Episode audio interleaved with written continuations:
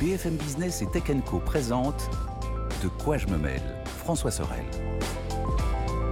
Bonjour à toutes et à tous. Bon week-end, bien sûr, ça c'est le plus important. Euh, et merci d'être là, comme chaque euh, samedi, dimanche et même le vendredi en avant-première en podcast dans De quoi je me mêle. Vous savez, votre rendez-vous donc du week-end dédié à la tech. Avec pour ceux de quoi je me mêle cette semaine tout à l'heure, euh, notre nostalgique et Christophe Joly qui a enquêté sur le QR code. Aujourd'hui, le QR code fait partie de notre quotidien. Euh, alors évidemment, le Covid l'a accéléré, mais il faut savoir que le QR code est une innovation qui date. Eh bien, on aura toute l'histoire du QR code tout à l'heure avec Christophe Joly. Ce sera en deuxième partie de De quoi je me mêle. Je vous rappelle le hashtag de DQJMM si vous voulez euh, réagir euh, et poser vos questions sur Twitter. Merci encore une fois d'être là. Bienvenue à vous toutes et à vous tous. Et tout de suite, c'est l'actu, bien sûr.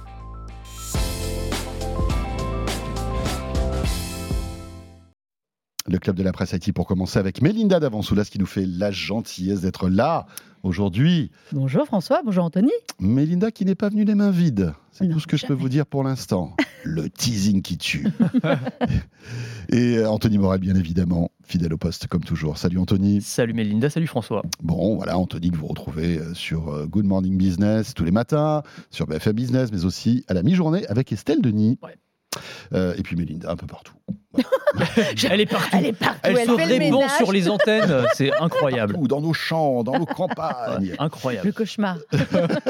on n'en peut plus de Mélinda, on va dire la vérité. Oh non, non, non, non complètement faux. C'est une semaine de CES avec moi, ça y est, Anthony veut plus. on, est loin de l'overdose. Bon, vous vous remettez du CES un peu ou pas? Ça, Non. Ça y est, c'est réglé? Ouais, ça va. Si, si, ça, Ouais, ça va. ça commence. Ouais. Ouais, on se prépare pour Barcelone maintenant, psychologiquement. euh, On a des problèmes de riches, hein, On c'est vous vraiment ça. Tu te remets de Las Vegas, ça va euh, va, Pas trop oui, dur oui. la vie. Enfin, cela dit, on a beaucoup bossé. donc Ah oui, on va ça- pas pour, euh, chômé, pour jouer aux machines à sous. hein, Ça, c'est vrai. Euh, c'est vrai, en- eh, écoute, depuis mon tout premier CES, je n'ai jamais joué au casino. et ben voilà. Moi, j'ai fait un petit poker, moi, quand même. Ouais, c'est vrai. poker. Un petit tournoi de Ça a poker. été rapide, visiblement, non Bah, C'est il- pour ça que j'ai dit un petit poker. Il est toujours je, voulais pas, je voulais pas un peu casser Ouais. l'ambiance, Ah, je- mais. Il est toujours avec nous, c'est pas bon Je signe. suis pas- je suis pas reparti plus riche que je suis arrivé. Ouais, ça, c'est ouais, clair. Bon, c'est souvent comme ça Las Vegas Ah, c'est aussi. hein. Euh, alors, dans l'actu, dans quelques instants, on va parler de Netflix qui a des super résultats. Euh, on va parler de Palworld aussi, d'un- d'une innovation Disney qui est étonnante. Euh, et puis notre module bonus. Ça sera une petite surprise, voilà, avec Anthony et Mélinda. Mais pour débuter, j'aimerais que Mélinda nous présente un produit que vous allez découvrir. Alors, pas en avant-première parce que il est déjà sorti en Chine, etc. Mais la nouveauté, c'est que ce produit arrive en France. Et franchement, c'est à mon avis l'un des produits les plus bluffants de ce début d'année. C'est le nouveau smartphone pliant d'Honor. Voilà, Honor Magic V2. Alors j'aime bien parce que ça fait un Le peu. V2. Ça fait... Oui, on est entre les avions et l'évolution euh, de prototypes. Non, là honnêtement, on est Ils plus voulaient l'appeler Max, mais prototype. ils se sont dit que c'était pas bon. Là, Boeing, en ce moment, c'est. Ouais, c'est pas bon. ouais. ouais. C'est pas Ils se sont dit, il y a un boulon qui va Ouais, se décrocher. c'est ça, c'est ça. C'était à la euh, fenêtre du téléphone. C'est à la fenêtre du téléphone qui s'en va, c'est pas, pas bon. Oh, quelle horreur. Non, quelle horreur. Et peut-être qu'il résiste à une chute de 5000 euh, mètres comme euh, l'iPhone. Comme l'iPhone, en en effet. Alors, je suis un peu sceptique quand même, parce que c'est le problème des, des smartphones pliants. Quand même, au bout d'un moment, même si on nous promet 400 000 ouvertures de charnière, qui fait ça dans sa vie Euh, A priori, non. Non, euh, pourquoi je vous le montre? En effet, on l'avait aperçu pour la toute première fois euh, à l'IFA de Berlin, donc en septembre dernier. Souvenez-vous de l'année dernière.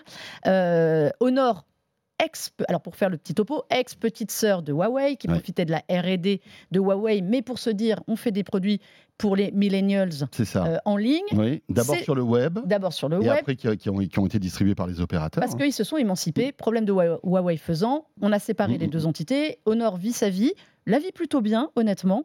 Euh, même si en France, c'est pas encore flagrant, ils, a- ils atteignent les 5% de part de marché. Alors, ça, ça fait d'eux peut-être le quatrième C'est pas si vendeur. mal, hein, ouais. C'est pas si mal.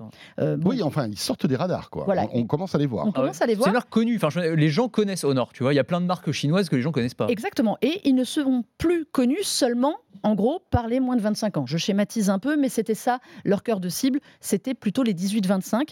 Aujourd'hui, quand on arrive avec des produits aussi évolués que leur gamme de pliants, Là, on touche, on touche d'autres publics, on touche aussi d'autres portefeuilles, hein, parce que le- les prix ont sérieusement gonflé. Ouais. Euh, pourquoi je vous parle de celui-là? Parce que si on le voit à l'image, il est ultra fin. Je n'ai jamais eu un smartphone pliant aussi fin en main, euh, ouvert comme ça, il fait 4,7 mm. Je ne sais pas si vous vous rendez compte, euh, même si je le ferme.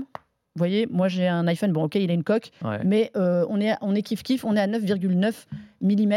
Ouais, C'est-à-dire qu'avec ton iPhone, euh, ton 15 Pro Max. Max petit format. Bon, alors il a, il a- il a une petite coque, hein, donc Oui, ça, mais ça bon. un Je crois petit que c'est peu. 0,8 normalement le- l'iPhone, l'épaisseur. Les- 9,8. les- 0,8 Euh, 8 mm, tu veux ouais, dire euh, ça. ouais. Oui, ça, 0,8 cm. Donc, Et Ouais. là, on est à 9,9 plié. Ouais. 9,9 plié. Ok. c'est quasiment pareil. hein. Donc, franchement, euh, pour avoir, parce que effectivement, l'avantage c'est que quand il est déplié, waouh. Et il est très fin et surtout se il ne fait une- pas, il ne fait pas. euh, vous savez, un peu euh, faiblard, genre si je Oui. le cogne, il va se plier. ou Il a l'air prendre hyper Non, robuste il est malgré robuste. sa finesse. Franchement, il est très robuste.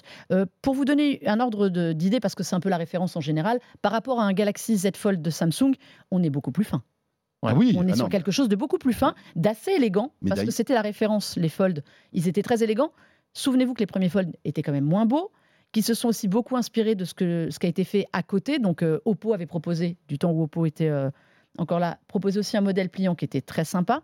Et juste un truc, vous avez vu qu'Oppo était en train de revenir Ouais. Ah, Enfin, en et train ça, de on en revenir. parlera. On en parlera On en après, parce parlera que j'ai oublié de que vous le c'est dire. intéressant. C'est c'est un truc hyper C'est intéressant. intéressant ça aussi. Mais bon, tout ça pour vous dire que ce Magic V2, donc smartphone pliant, qui va frontalement concurrencer le Galaxy Z Fold 5, on trouve le même processeur à l'intérieur, donc le Snapdragon 8 Gen 2.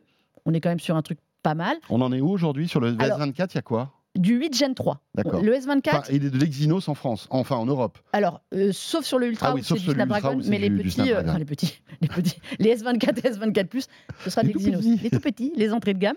Ok. Euh, non, là, oui, donc on, on a un téléphone haut de gamme avec un processeur haut de gamme. processeur haut de gamme, batterie quand même de 5000 mAh qu'ils ont réussi à affiner et qui honnêtement, moi pour l'avoir en main euh, depuis quelques temps, euh, la batterie elle est endurante. Hein. C'est pas parce qu'il est fin qu'on a mis une batterie, euh, une batterie pourrie Au dedans. rabais, ouais. Euh, il est léger. Alors Ouais. ça c'est quand même, euh, même si répartition du poids il fait un peu plus lourd là parce qu'évidemment tout est sur, la, sur une seule Ouais, partie. ouais, ouais, Quand c'est fin comme ça, faut il y y, choisir. il y a le bloc photo aussi de l'autre côté. Le bloc photo, trois capteurs photo qui sont plutôt pas mal. Euh, on a un téléobjectif euh, ultra grand angle, grand angle, 50 mégapixels. Honor est très bon en photo. Il y a le Magic, euh, c'est quoi C'est l'Ultra Magic euh, Pro, Le Magic, Magic Pro 5 Pro, pardon, qui est, qui est un excellent photophone. ouais, ouais, qui fait vraiment partie très, toujours très. des- du, top 3 des, des meilleurs qui pour moi est vraiment sur le podium. Enfin, sur le podium. Allez, ils sont quatre maintenant, c'est le quatrième vraiment très très bon euh, en photo. Bon, vous parliez de solidité, moi c'est le, le point quand même sur lequel je voudrais revenir. Ouais. Pardon de casser un peu le Non, truc, non, mais non, euh, sur la, vous disiez il a l'air robuste. Moi j'aimerais bien euh, avoir des preuves là-dessus parce que c'est vrai que c'est l'un des gros points faibles quand même des téléphones euh, pliants. Euh, depuis que j'ai vu euh, l'iPhone de François, de François se faire écraser par un SUV à Las Vegas Et- et, en sortir indemne, je me dis c'est quand même un bon argument de vente aussi, tu vois, d'avoir un téléphone solide. Parce que vous n'avez pas raconté ça, mais c'est vrai. hein. C'est vrai que ton téléphone a survécu, a survécu à un quoi, SUV américain. On, on racontera ça dans le module bonus. Ah c'est pas vrai, mal ça. Ouais, restez parce que franchement l'histoire vaut le coup. Restez. Euh, mais enfin en tout Et cas en plus, il y aura un petit conseil en plus de, Et- de- de tout Oui, ça. En plus, en plus. Mais voilà, tout ça pour dire que voilà, c'est- ça fait quand même partie, c'est un peu le talon d'Achille de ces téléphones pliants et ça fait partie aussi des arguments pour lesquels ils se vendent pas tellement pour l'instant. Et là-dessus, il y a eu un énorme travail de fait sur la charnière. Déjà, si vous regardez, euh, aujourd'hui, on a quasiment du euh, face à face, enfin face contre face. Il y a- plus cet effet un peu bulle, vous savez, un peu arrondi, qui faisait que la charnière, elle était plus proéminente. Là-dessus, il y a eu un gros travail. Euh, Honor a beaucoup poussé l'industrie à ce niveau-là pour avoir des charnières beaucoup plus fines. Après, honnêtement, il a un avantage. Je ne vous l'ai pas dit, euh, la taille des écrans. On est à 6,4 en extérieur, 6,4 pouces, donc sur un smartphone normal, 7,9 à l'intérieur. Donc on a quelque chose de très grand. Je vous dis ça pourquoi?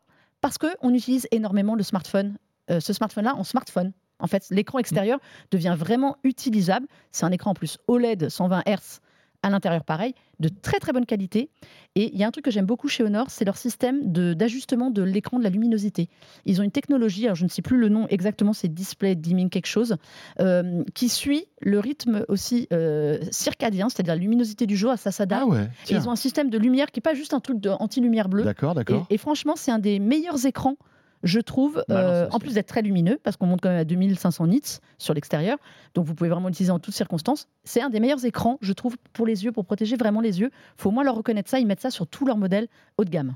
Franchement, il est hyper séduisant, je trouve, ce téléphone. Ah, oui, Après, enfin, vraiment, il donne super envie. Et effectivement, la finesse, c'est un argument génial parce que c'est quand même l'un des gros points faibles de ces téléphones pliants. Mais plus généralement, vous continuez, vous, les amis, à y croire aux téléphones pliants. Moi, j'aime bien. Moi, j'aime bien aussi, mais je t'avoue, je commence à avoir des doutes parce que ça fait quand même quelques années qu'on les voit sur le marché. Alors, on pourrait se dire, les premiers modèles, ok, ils n'étaient pas complètement au point, ils coûtaient très très cher, euh, le public commençait à découvrir le truc et tout. Là, ça fait quand même quoi 3, 4, 5 ans qu'on les voit. Et Cinq ans, ouais. je regardais les chiffres de vente, c'est quand même Enfin, c'est peanuts, c'est 15 millions d'unités en 2023. Euh, tu vois, euh, Apple doit vendre 150 millions d'iPhones sur l'année. C'est vraiment une fraction de ce qui se vend au total. Donc, sur le, le marché des smartphones haut de gamme, ça prend pas, quoi. Enfin, ça n'a pas l'air de prendre. Donc, je me demande si- s'il y a vraiment un avenir pour ça, tu vois. Alors, je suis d'accord avec toi, euh, parce qu'il n'y avait pas de concurrence aussi.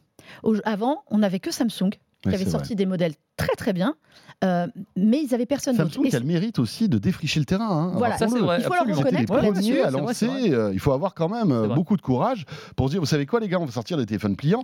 Le premier, je vous rappelle, ça avait été une catastrophe. Il y avait des, des youtubeurs qui arrachaient les écrans. Ouais. Alors, ouais, Enfin, mais ça C'était un, peu la de faute des youtubeurs aussi. ça, on y reviendra sur cette Non, idée. non, Mais c'est vrai mais- ça fait un bad buzz. Ah. Ah, bah, c'est sûr. mais ils ont tout encaissé, Samsung, et franchement, ils ont le mérite d'avancer. Chaque année, ils sortent une nouvelle itération du Fold. Ils ont sorti le Flip aussi. Ouais, moi, je suis plus fold que flip, par Ah, moi, j'aime exemple. bien les flips, moi. Mais Moi, euh, voilà, ouais, moi, ouais. je préfère le- ce format-là. le côté miroir, là. En fait, voilà, moi je préfère Boy ce Advance. format-là parce que c'est mon SP. utilité, en fait. C'est mon utilité d'avoir un smartphone avec un écran qui est plus grand quand j'ai besoin bien qu'il soit plus moi, je grand. suis d'accord avec toi. Euh, le flip, pour moi, c'est un gain de place. Ouais. Oui, Donc, c'est ça. Mais, mais ça, je respecte ça. Moi, c'est Ouais, pas mais un mon gain de place, mais il est beaucoup plus épais. Mais il est plus épais. Donc, il est pas. Enfin, Et c'est- alors, j'ai tendance à dire, je trouve que ma- malgré toute la communication qui a été faite, le flip est un téléphone pour vous, messieurs, parce que vous avez tous des poches là pour le glisser. Ouais. Et que moi, euh, ça, qu'il aille dans ma poche arrière parce que j'ai 10 mètres à faire ou dans mon sac, c'est pareil. pareil. Je n'ai pas, c'est mon usage. En fait, j'ai un vrai téléphone, enfin un vrai usage de ce téléphone-là, que le flip est un usage pratique. Moi, tu sais quoi? Euh, Moi, le test, c'est la poche arrière de mon jean parce que j'ai tout le temps mon téléphone là- là, à cet endroit-là. Tout le temps. Mais tu veux que je te dise, moi aussi. Et, et, euh, Et pourtant, j'ai un grand format. Ah non, j'ai mais peur de m'asseoir Et- dessus. Et, celui-ci, et celui-ci, en fait, passe le test. Et, Ah ouais, et- et c'est vrai fin. que euh, pour, pour revenir à Samsung, je veux dire, Samsung doit avoir un peu les boules quand même parce que. euh, Mais ils vont s'en servir, ils vont, ils vont avancer. Le prochain sera ultra fin, le Z Fold 6, t'es oui, sûr? mais, mais tu vois, quand tu lances une nouvelle, euh, une, une- en fait, une nouvelle verticale comme ça en te disant, je sors un smartphone pliant, t'as un Honor qui arrive avec un truc plus fin, plus léger et tout ça, tu dis, bien- zut quoi. J'aimerais bien être dans les, dans les réunions d'ingénieurs, tu vois, dans les, chez, Ouais, chez chez Samsung, genre, quand- y a- le téléphone qui sort, tu sais, t'as le chef qui doit arriver. Qu'est-ce que c'est que ce Qu'est-ce bordel? que c'est que ce truc-là? mais, mais je pense que Sortez-moi le fouet Il est deux fois plus, il est deux fois plus fin. Qu'est-ce que vous avez fait, les gars? Faut bosser maintenant. Mais ouais. Mais, mais tu sais, là, je pense que c'est vrai parce que Samsung, c'est la, c'est la- la tête de, de- de- de pont de tout ce marché-là. C'est quand même la plus grosse innovation ces dernières années sur du téléphone. Maintenant, bon, on va nous parler IA et, et trucs. Le format Fold ou Flip, pour moi, ces dernières années, c'est vraiment le, le- le truc qui a un peu changé. Ça marche, ça marche pas. Ça, c'est vrai que c'est pas encore ça. Mais Samsung a toujours essayé. Aujourd'hui, ils ont de la concurrence qui arrive. Sur le, souvenez-vous du Flip qui avait son écran qui était ridicule en façade, qui servait absolument à rien. Ouais, c'est clair. Motorola est revenu avec son Razer, Oui, qui, qui est le- qui le- était ce qu'il était, mais qui avait un écran externe qui était utilisable. Qu'est-ce qui s'est passé? Le Flip aujourd'hui a un écran externe utilisable.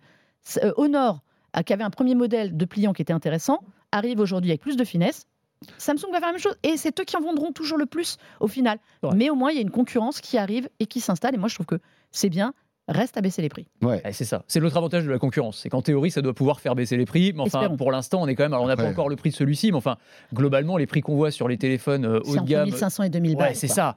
Donc, euh, le, Fold, le Fold 5 Le Fold, il était quasiment à 2000, je Ouais, crois. hein. ouais, les premiers ouais. étaient sortis On à peut imaginer 2000-2002. qu'on va, qu'on va être dans ces eaux-là avec celui-ci. Oui, mais après, il y a encore toutes ces entreprises-là, comme tu disais, hormis Samsung, sont au début Ouais, de ouais, leur démarche. clair. Donc la R&D, ça coûte cher. Mais pour revenir à ce que disait Anthony, moi je suis pas tout à fait d'accord avec toi. Je pense que euh, Apple va se lancer là-dedans, c'est sûr. ah bah ça, ce sera On là sait- pour le coup, oui. Je- là, pour, je- ça peut mettre un gros coup au marché. J'en suis persuadé. Ils Mais- attendent, tu sais, Apple, c'est de toujours pareil. Ils voient un peu, euh, voilà. Ils, ils laissent les autres défricher. Samsung essuie les pains, euh, voilà. et puis, je- je- en- encore une fois, hein, la, la technologie, et quand on voit ce qu'arrive à faire Honor aujourd'hui, Apple doit regarder ça de près. Sûrement. Et euh, je ne sais pas ce que tu en penses, Melinda, mais, mais je me dis qu'à terme, Apple ne peut pas laisser ce segment avec une, pro- une, une- une technologie qui devient mature maintenant, Hmm. comme ça, sans rien, tu vois. Mais je, je sais depuis des années que dans les couloirs, en gros, ils ne le disent jamais officiellement parce qu'Apple ne dit ça jamais rien. bosse là-dessus. Ça bosse sur mais un bien modèle. sûr.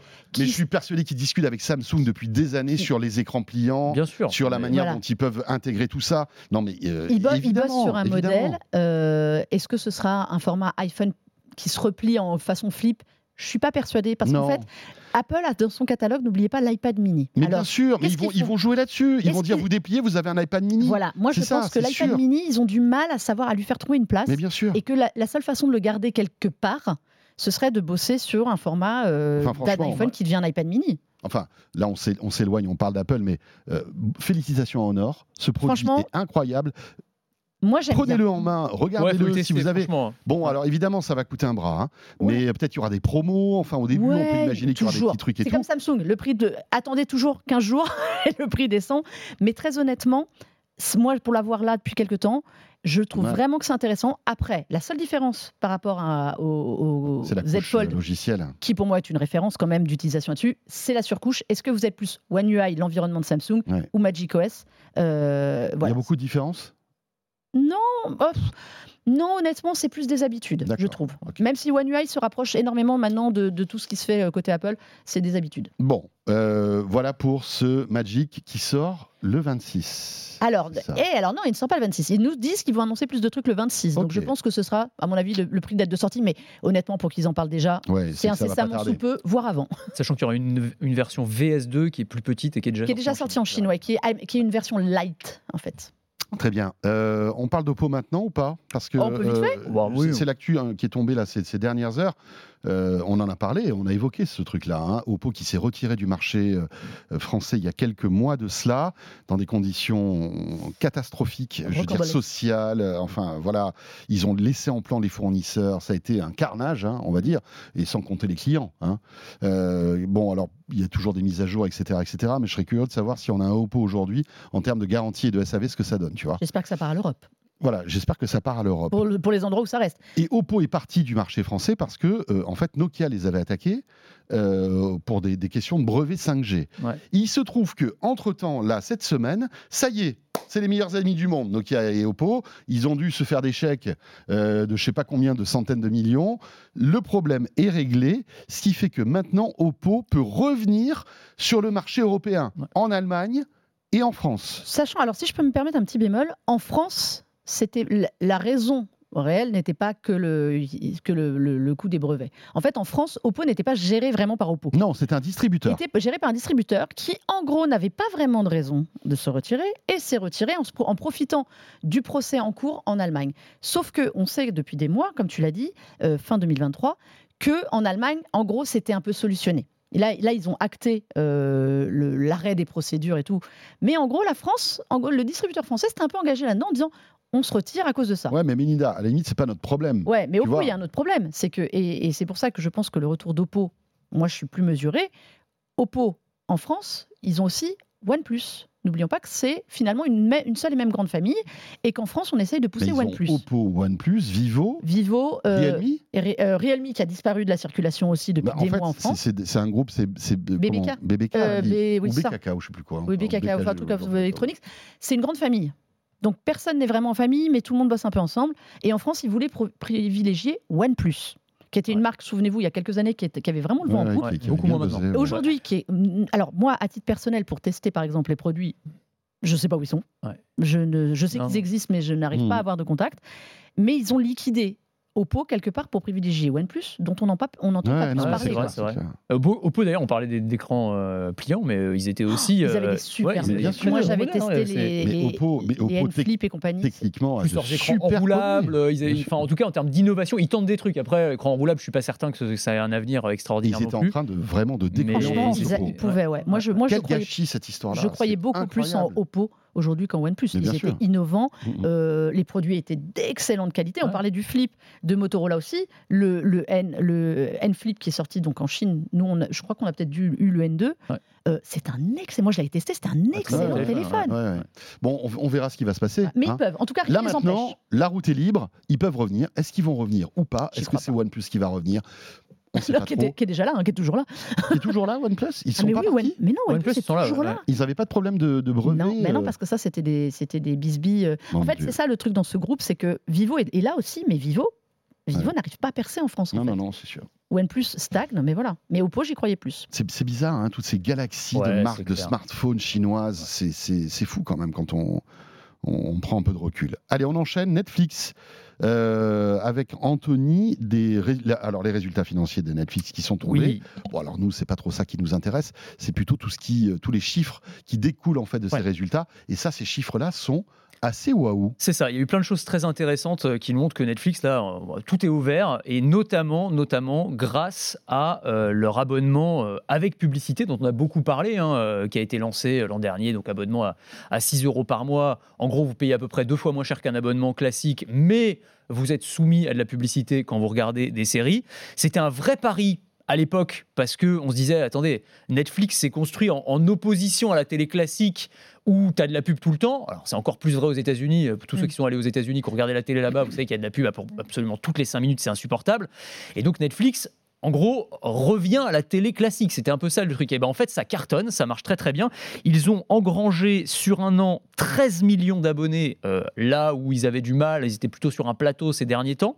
Encore plus dans des pays ultra saturés comme les États-Unis. Et la partie euh, bah, abonnement avec de la publicité, ils ont gagné 23 millions d'abonnés, donc en l'espace de quelques mois. Donc c'est énorme. Ça représente à peu près 10% des abonnés de Netflix aujourd'hui. C'est des abonnés qui prennent l'abonnement publicitaire bah parce que voilà, il y a les problèmes de pouvoir d'achat et donc il y a beaucoup de gens qui se sont dit bah je, je- je vais OK, je vais dé- je vais dégrader euh, mon abonnement, Enfin, en Ouais. tout cas, je vais être soumis à de la publicité, mais ça va me permettre d'économiser euh, 6, 8, 10 euros par mois en fonction de l'abonnement qu'ils avaient avant. Donc ça c'est vraiment après, c'est une pub qui est euh, enfin il n'y a pas autant de pubs par exemple que sur les chaînes Non. traditionnelles Bien hein. C'est- il y a beaucoup moins de. Non, non, c'est un, c'est une avant. minute avant. ou enfin, c'est- c'est- c'est- tu as avant le diffusion, en gros comme sur YouTube, soyons clairs. Ouais. Tu as au milieu, je crois au bout d'une heure, tu as trois minutes Mm. ou un truc comme ça et, euh, et c'est tout. Enfin, voilà donc c'est c'est pas hyper c'est contraignant. digeste quoi. Ouais. Et puis surtout aux États-Unis, enfin par Ah bah rapport oui, aux États-Unis, ouais. C'est ça. où sur une heure de programme, tu as 18 minutes de pub. Ouais, c'est clair. Ah bah, Euh, aux US, c'est Ouais. comme ça. hein, Ah, bien c'est- sûr, c'est non, formaté, le broadcast, c'est ça. Ouais. Donc finalement, ça reste un peu du premium. Oui, mais, D'accord? Parce que tu as un petit peu de pub, c'est digeste et tu payes moins cher. mais, mais là où ils sont forts, c'est que souvenez-vous quand elle a été lancée cette offre. Elle était vraiment, je vais pas dire bas de gamme, mais euh, il y avait qu'un écran, pas de téléchargement, pas de machin, pas de truc. Ils l'ont aussi dopé pour liquider leur offre de base. Ouais, exactement. Euh, en France, par exemple, aujourd'hui, l'offre qui s'appelait Essentiel, elle va, elle va disparaître. Là, ils, ils sont en train de la faire disparaître euh, au Canada et je ne sais plus où. Ouais. Ils ont annoncé à leurs investisseurs en disant euh, mort tout comme quoi. Ouais. Donc c'est marrant, mais surtout moi un truc qui me fait marrer, c'est que tout le monde avait critiqué cette offre en disant ça ne marchera jamais. Le coup de dire maintenant vous pourrez plus refiler votre abonnement à, à- à n'importe qui, ça va, ça va couler Netflix, c'est une horreur. Les chiffres montrent que pas du tout. Et je pense, moi, mon avis, l'offre à 6 euros, elle a un avantage. Vous avez la même chez Disney. Aujourd'hui, quand on veut regarder des séries, euh, enfin moi je le vois parce que je paye euh, toutes les plateformes quasiment, ça coûte une fortune. Est-ce que la concession de la pub un petit peu et donc de en fait finalement avoir deux abonnements pour Ouais. le prix d'un parce que si vous prenez Disney avec la pub, euh, Netflix avec la pub, c'est l'ancien abonnement plein gaz de Netflix. Ben, c'est du deux en un quoi. Ouais, Et je pense que ça, ça joue énormément au niveau pouvoir d'achat pour ça. Ouais, je suis tout à fait d'accord avec toi et j'ajoute un point supplémentaire, c'est que je pense qu'il y a aussi beaucoup de gens, tu sais, l'un des autres gros problèmes de Netflix auxquels ils avaient juré de s'attaquer, c'était le problème des passagers clandestins, c'est-à-dire des abonnés euh, qui partagent leur compte, leur mot de passe, etc. Il y a 100 millions de personnes qui font ça et c'est un manque à gagner énorme pour Netflix. Et je pense qu'il y a beaucoup de gens, enfin, en tout cas certains, qui se disent, bon là, 6 euros par mois, J'y vais. J'y vais, voilà, Mm. c'est pas très cher, euh, ça peut passer, et donc euh, bah, qui passent soit de je ne paye pas à 6 euros par mois, ou soit effectivement qui vont cumuler plusieurs abonnements euh, en, en se disant bah voilà finalement à 6 balles ça, ça, ça peut passer quoi. Donc c'est assez malin en fait, ils ont fait un joli coup euh, et, et et ça se reflète dans, Ouais, dans les et- résultats. et en hein, termes de business, c'est monstrueux. C'est- Là, tu gagnes à tous les étages. C'est évident. Tu touches encore 6, 6 euros, 6 dollars par mois d'un Plus la pub. abonné, plus la pub, c'est ça. Qui doit être en plus, j'imagine, enfin, ça va être un Eldorado pour Netflix. Venir- alors, Parce que c'est de la pub Netflix, ciblée. en fait, ouais. c'est- une audience hyper qualitative parce que en fait, Netflix rem- remonte plein de Ils data. savent tout sur toi. donc, euh, Voilà, Et- c'est fou. Et là où ils sont hyper malins, et c'est un autre truc qui a été annoncé à l'occasion des résultats, euh, et en fait tu vas voir que toutes les pièces du puzzle finalement s'assemblent, c'est qu'ils ont aussi annoncé un gros partenariat avec euh, la fédération de catch, WWE, Ouais. Ouais, ouais, ouais. pour diffuser euh, en live des matchs de catch. Euh, donc quand ça on disait c'est hyper malin. Donc ça aussi, euh, alors pourquoi je dis que c'est malin? Euh, déjà, Alors déjà, il y a ce truc de vraiment, tu as l'impression que Netflix réinvente la télé. C'est-à-dire que la télé, c'est quoi? C'est de la pub et du direct. Netflix sport. et du sport. et Netflix, bah ça y est, on fait de la pub, on fait du direct et du sport. Eux qui se sont bâtis en opposition avec le modèle classique de la Ouais, télé, c'est quand ça. même hyper marrant de voir. c'est C'est incroyable. c'est comme Amazon qui fait des magasins physiques après avoir euh, Ouais. fait, tu vois. Enfin, c'est- c'est c'est très très marrant de ce point de vue-là. Une sorte d'ironie de l'histoire comme ça. Et pourquoi c'est hyper malin aussi? Et ben parce que le, ces matchs de sport, c'est en gros l'avantage, euh, c'est que c'est des gens qui vont se connecter régulièrement à la plateforme, qui vont venir voir des matchs, je sais pas tous les jours, toutes les semaines. Là, c'est pour du catch, mais ça pourrait être demain peut-être pour du basket, du foot américain, tout ce que tu veux. Donc, qui vont générer des revenus publicitaires réguliers, récurrents. Donc c'est ça aussi, tu vois, tu as toute la machine et ce cercle vertueux qui va se mettre en place euh, du point de vue de Netflix, là, c'est les- c'est- c'est- c'est jackpot, quoi, Ouais, tu c'est vois. jackpot. Mais, Vraiment. mais- mais là où tu as raison, et ce qui est très drôle, c'est que par exemple, souvenez-vous, en France, ils avaient tenté de lancer Direct, qui était un truc, pour le coup, c'était un test français, c'est une spécificité française, qui était de Oui. vous proposer de manière Un un, peu flux. alua- aléatoire un chaîne flux, de flux, ouais. un flux avec des, des épisodes de séries dans le désordre. La télé classique, linéaire, ouais. soyons clairs. Aujourd'hui, qu'est-ce qu'ils font pour garder des abonnés? Ils remettent, ils reviennent à des séries où tu as un épisode par semaine, ou en deux parties sur Netflix, qui t'oblige à rester abonné deux mois. Parce que si tu veux voir par exemple The Crown, hop, tu l'as eu un mois, bah, il faut que tu reviennes le mois suivant. Alors, ils, tu- tu ils le font pas sur toutes les séries, ils font encore du binge-watching. t'inquiète et- pas Ouais. qu'ils le font sur les principales. Ouais, mais c'est marrant parce qu'ils ont une stratégie Ouais. Télé. Ouais, c'est ça. C'est-à-dire que toutes ces... C'est les séries d'été cette- de TF1, quoi, voilà, tu vois, de- en cette mouvance. 1992. Oh là là. Non mais c'est ça. c'est vraiment ça. Château Vallon, tu vois. Ouais. C'est le retour de Château Château Vallon, Il y avait le- n'y avait pas le, le truc de Château des Oliviers ou un truc Ouais, comme le- ça oui, oui, Ouais, si, si. c'est Oui, des Oliviers, c'est quoi. Tout le monde était scotché Mais devant bien la sûr, série il attendait l'épisode de la semaine d'après. tu dansais sur la lambada et t'écoutais Château des Oliviers. Ça, c'était l'été, en 1990. Mais Des- Voilà. Di- Avec les Disney. Apple TV ont réinventé le système de tu attends une semaine pour voir ta série, le truc qui rendait soi-disant fou, et c'est pour ça que les gens allaient tous sur Netflix. Tout le monde y revient. Et ça me fait marrer parce que, un, Ouais. ça entretient le buzz, Ouais. ça entretient l'abonnement. Et maintenant, si tu rajoutes un abonnement, ça entretient la pub. Ouais. Tout le monde est content, vive la télé en fait. Mais c'est c'est vrai. Et alors Netflix, s'ils deviennent une vraie chaîne de télé, est-ce qu'ils vont aller jusqu'à euh, Ils ont de la faire télé-réalité des aussi. émissions de flux? Ils ont la télé Ils ont la télé-réalité qui est pas en- aussi. enfin qui est pas en direct. Qui est- qui est- Non, Non, mais ils ont leur mais propre programme. concept. c'est Ouais, le pas de concept. ça. Mais est-ce qu'ils vont accélérer sur le direct, par exemple? Est-ce que demain ils vont faire des émissions, euh, des shows en direct? Ils, ont Ils tenté, avaient ils avaient tenté euh, un one-man show. Et ça avait été un peu bizarre parce qu'en fait, ils n'avaient pas anticipé le côté doublage Ouais, ouais, euh, ouais, c'est ça. euh, live en Ouais, direct et ça avait, on- ça avait ouais, un peu c'est- floppé. un peu Mais le sport est le, le nouveau sport, terrain de bien. bataille de tous- tous les services de Ah, Bien streaming. sûr. Et puis en termes de- Et en termes de pricing, c'est hyper malin parce que ça va aussi permettre, moi je pense, de proposer des abonnements plus chers. C'est-à-dire que, bon, peut-être le catch, ce sera une expérimentation, mais si tu proposes derrière du foot, du foot américain, du basket, tu auras sûrement des abonnements premium. Donc tu auras d'un côté TV. du spectre l'abonnement à 6 euros euh, low cost avec de la pub, et de l'autre côté du spectre, des abonnements avec des options plus plus qui leur permettront. C'est Amazon Prime. Bah voilà. C'est Amazon Prime. Top. Et bien voilà, ça c'est fait. Netflix. Et puis derrière, il y a tous les autres. hein. Il y a les Paramount, les Amazon Prime, il y a les Disney+, etc. etc. Euh, tiens, Disney+, on va en parler dans un instant. J'aimerais qu'on évoque le jeu vidéo avec un vrai phénomène euh, bah, que vous allez pouvoir analyser tous les deux parce que vous adorez ça, euh, je le sais. C'est Palworld Ouais. qui, voilà, Explose tout l'air. explose tous les, tous les compteurs.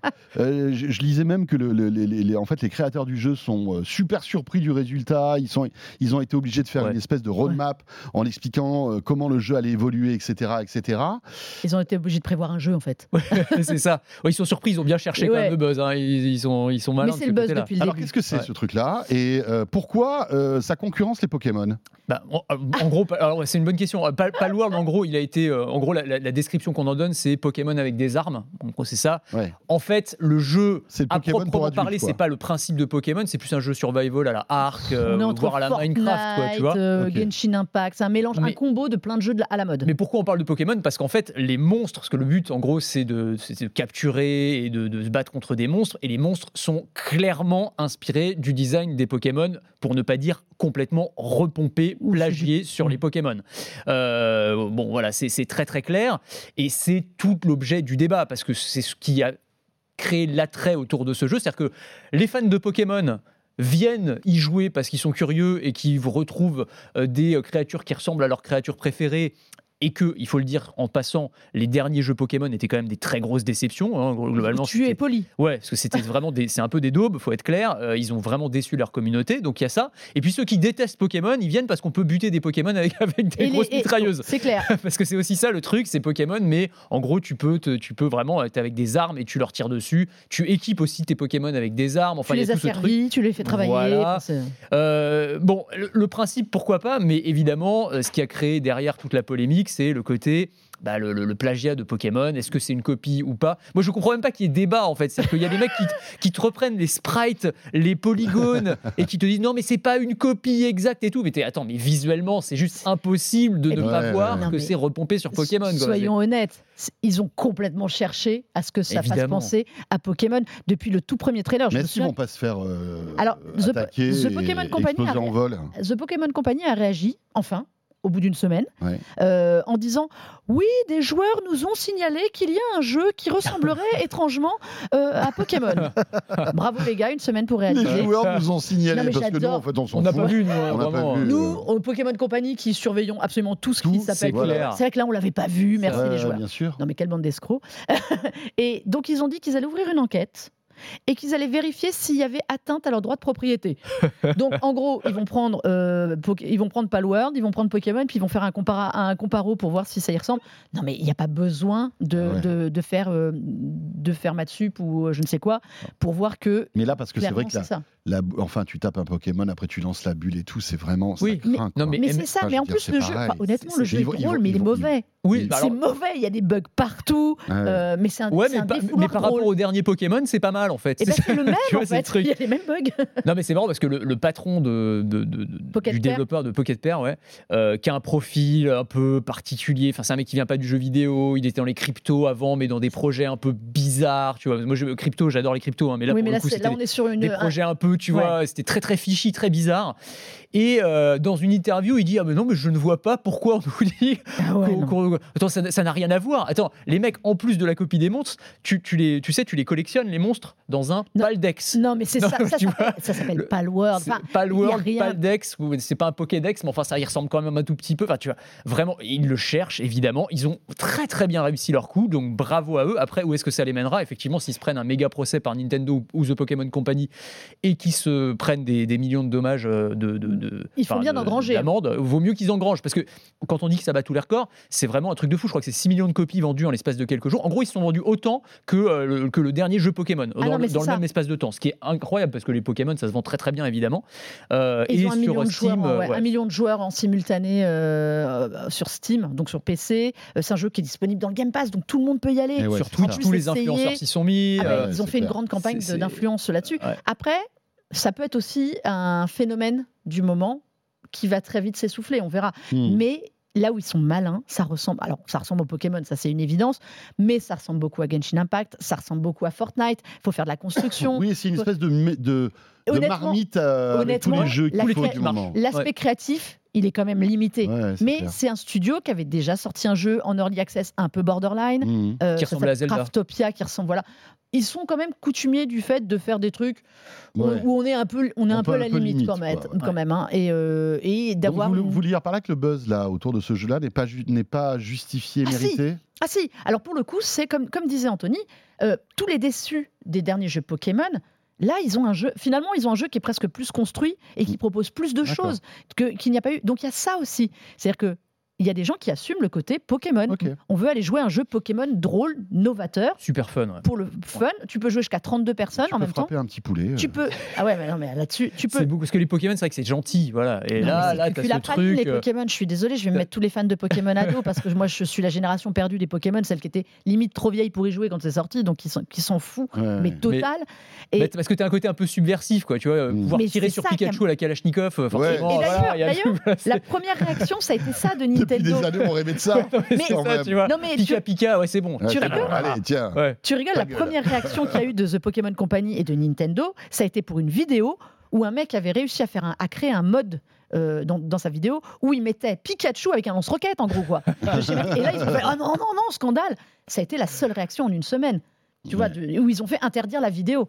Je pense que oui, à mon avis ils préparent une ils Ah. préparent un truc ouais, qui va être co- ça va être coton. On va suivre ça et tu en parleras, j'imagine, dans multijoueur. la semaine hein. prochaine.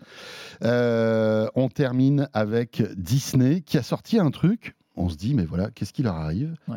Une espèce de de- d'accessoire pour, euh, euh, on ne sait pas quoi, pour immersif en fait. Immersif, exactement. Alors, dont les applications pourraient être notamment la réalité virtuelle, mais aussi leur parc d'attractions, pourquoi pas. En gros, ils ont, c'est, un, c'est un tapis. Alors, un tapis, c'est pas très innovant. euh, c'est une innovation qui a été dévoilée. Alors, c'est dans, par leurs ingénieurs. Ils montrent un petit peu ce sur quoi ils travaillent.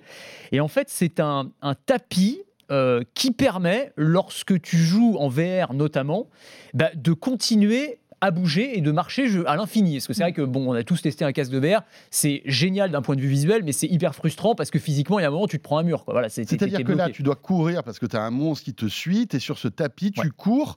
Et, en fait, le, système fait que tu, tu, tu, cours, mais de manière, de, en faisant du surplace. Exactement. En fait, je vais le décrire pour ceux qui nous écoutent. Si tu veux, c'est un tapis qui est composé de centaines de petites tuiles euh, qui sont rondes ou hexagonales, d'ailleurs, je ne sais pas trop, qui peuvent bouger à 360 degrés et qui vont accompagner tes mouvements. Donc, toi, tu as le casque sur la tête, tu marches, ton personnage marche en même temps que toi, tu euh, bouges à gauche ou tu vas vers la gauche, tu fais un pas de côté, euh, le tapis va t'accompagner. En gros, il va faire en sorte que tu ne sortes pas de cette surface-là. Et donc, toi, tu peux bah, marcher, courir. Alors, marcher pour l'instant plus que courir, à l'infini potentiellement. Et c'est motorisé. C'est motorisé. Donc ce qui fait qu'en termes d'immersion, forcément, tu vas avoir un sentiment dingue parce que tu joues à un jeu, je sais pas, tu joues à un RPG, tu te balades, tu te balades littéralement dans un monde virtuel euh, à la place de ton personnage, quoi. Mm. Et on peut imaginer plein d'autres applications, même en milieu éducatif, tu vois, tu visites la Rome antique, tu as le casque sur la tête, tu te balades dans les rues, quoi, comme si tu étais en train de marcher dans la Rome de, euh, de l'an zéro. Enfin, on peut imaginer plein de scénarios comme ça.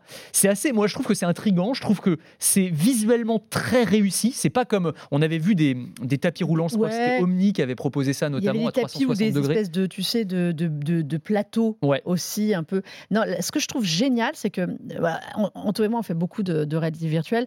Le problème de la réalité virtuelle, c'est quand ton cerveau ne comprend pas ce que tes yeux voient et notamment dans tout ce qui est mobilité. Euh, les déplacements, vous vous souvenez, les déplacements à la gâchette où on, ça fait une grosse flèche, où on avance soudainement d'un point A à un point B, c'est le truc où en général les gens sont malades parce que ton cerveau il capte pas ce qui se passe. Mmh Là, je vois ça comme un truc vraiment le, côté le petit plus qui fait que ton corps va être synchrone avec tes yeux. Et ça, franchement, en réalité virtuelle, c'est un, truc énorme. Après, il faut voir la place que ça va prendre. Alors moi, ça me fait rire parce qu'à chaque fois, j'ai l'impression que le mec est un peu, tu sais, comme sur des rollers et qui va se casser la figure. Ouais, c'est ça. tu te dis, tu demandes dans quelle mesure ça va être chorégraphié quand même. Euh, ils en sont où, Anthony C'est encore du prototype de la recherche ou ils vont sortir ce truc-là Non, pour l'instant, c'est du prototype et de la recherche. En fait, euh, les premières applicaqu'ils, a priori, ce serait pour leur parc d'attractions. Ouais, ça tu peux imaginer, tu vois, ça peut, on peut imaginer plein d'attractions où effectivement tu pourras avoir un casque sur la tête et te balader dans un monde virtuel. Est-ce que euh, ils auront vocation à terme de le commercialiser? Effectivement, il y avait d'autres projets hein, qui étaient pour le coup destinés au grand public. Moi, je me, je me souviens d'Omni notamment, le tapis à 360 degrés. ce qui m'intéresse là-dedans, c'est je me dis, les expériences VR vont devenir de plus en plus immersives.